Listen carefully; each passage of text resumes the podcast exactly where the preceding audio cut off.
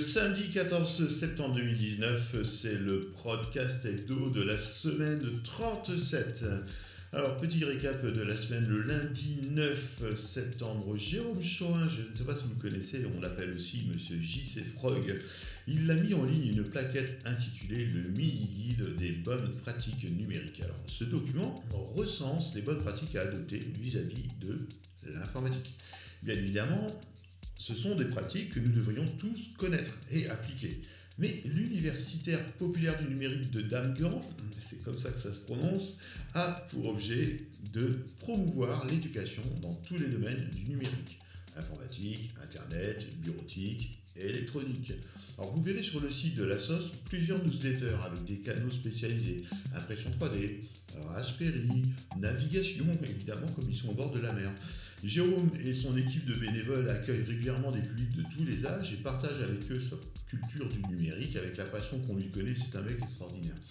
À noter que l'association est depuis quelques mois reconnue d'intérêt général. Donc un big buck, un big up pour l'Université populaire du numérique. Et puis encore merci à Jérôme pour ce qu'on peut appeler une œuvre personnelle. Hein. Allez voir un petit peu jcfrog.com, etc. Et puis, euh, juste pour moi, Jérôme, c'est quand le retour des vidéos musicales à la guitare? Ça, ça prend beaucoup. Alors, je vous mets le lien sur le podcast. Le site s'appelle adn56.net. Mardi 10, alors comme vous le savez, mardi a eu lieu le ou la keynote Apple avec des présentations de produits et de services qui, malgré leurs tarifs euh, un peu pas exagérés, mais voilà, ça fait quand même envie. L'iPhone tout d'abord, hein, toujours plus beau, etc. évidemment.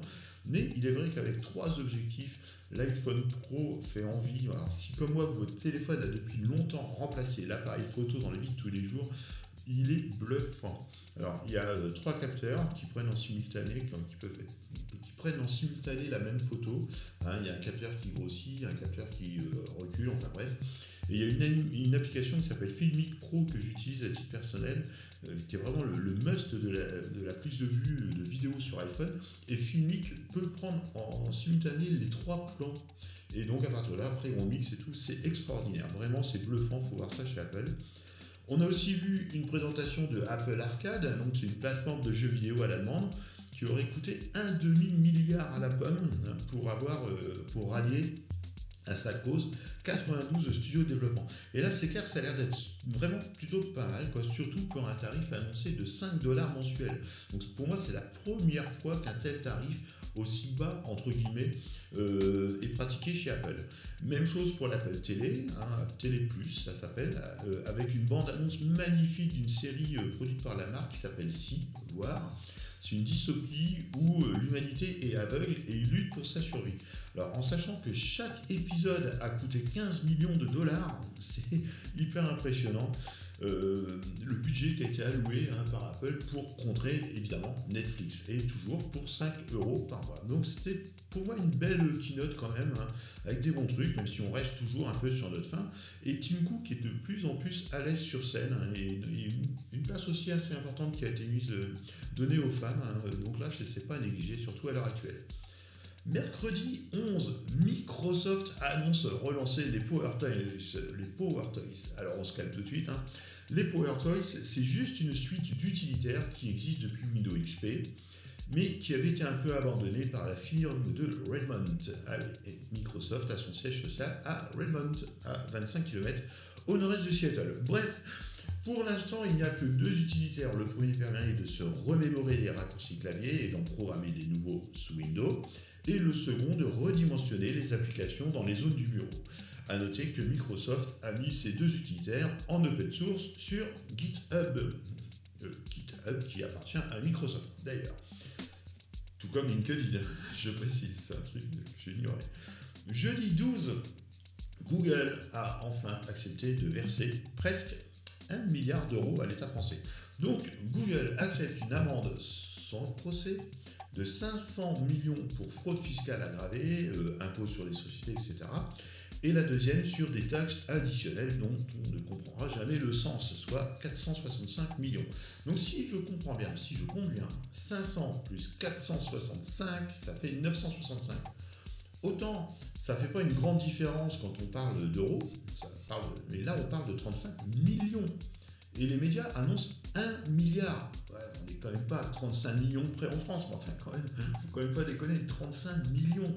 Rien que cette somme sur le budget d'autres choses, voilà, ils auraient pu donner un milliard, point barre.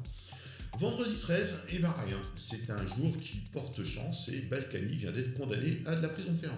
Et sacré Patrick. Bon, sans vouloir faire le troll, ça fait quand même un sacré bout de temps, euh, selon moi, hein, que ça lui prend de donner, donc euh, voilà, c'est comme ça. Alors maintenant, on va attaquer le dossier du jour. Le dossier du jour concerne les mots de passe. Vous êtes sûrement, comme tous, confrontés à l'inscription obligatoire sur des sites nouveaux chaque mois. Carte grise en ligne, procès-verbaux en ligne, euh, vente en ligne, Vinted par exemple, le e-commerce, etc.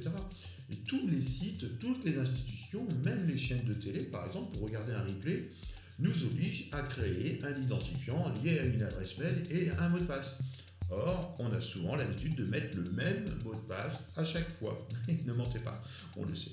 Et le problème, c'est que les pirates, évidemment, le savent aussi. On a vu ça euh, il y a quelques semaines. Hein. Ainsi, si un jour vous mettez votre mot de passe habituel sur un site mal conçu et que celui-ci se fait pirater, une simple recherche sur Internet en tapant votre adresse mail sur Google peut donner la liste des sites sur lesquels vous êtes inscrit.